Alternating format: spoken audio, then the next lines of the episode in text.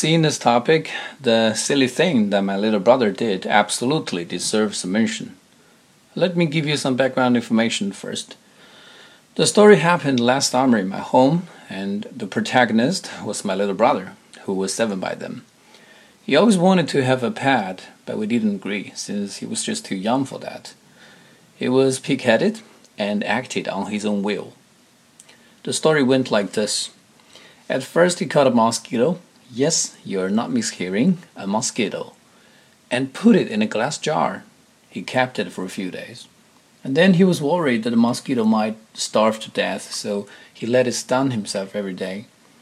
A couple of weeks later, he secretly told me that he had a pet. I was totally flabbergasted because I never saw him with a pet. Bewildered, I asked him what the pet was. He answered with a cocky attitude, Let me show you. Then he put the jar in front of me, pointing at the mosquito, and said, There, Seeing this, I burst into laughter.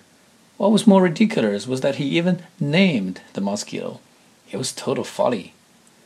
Now that I think of it, his absurd behavior actually reminds me of how many times I made monkey out of myself when I was a kid.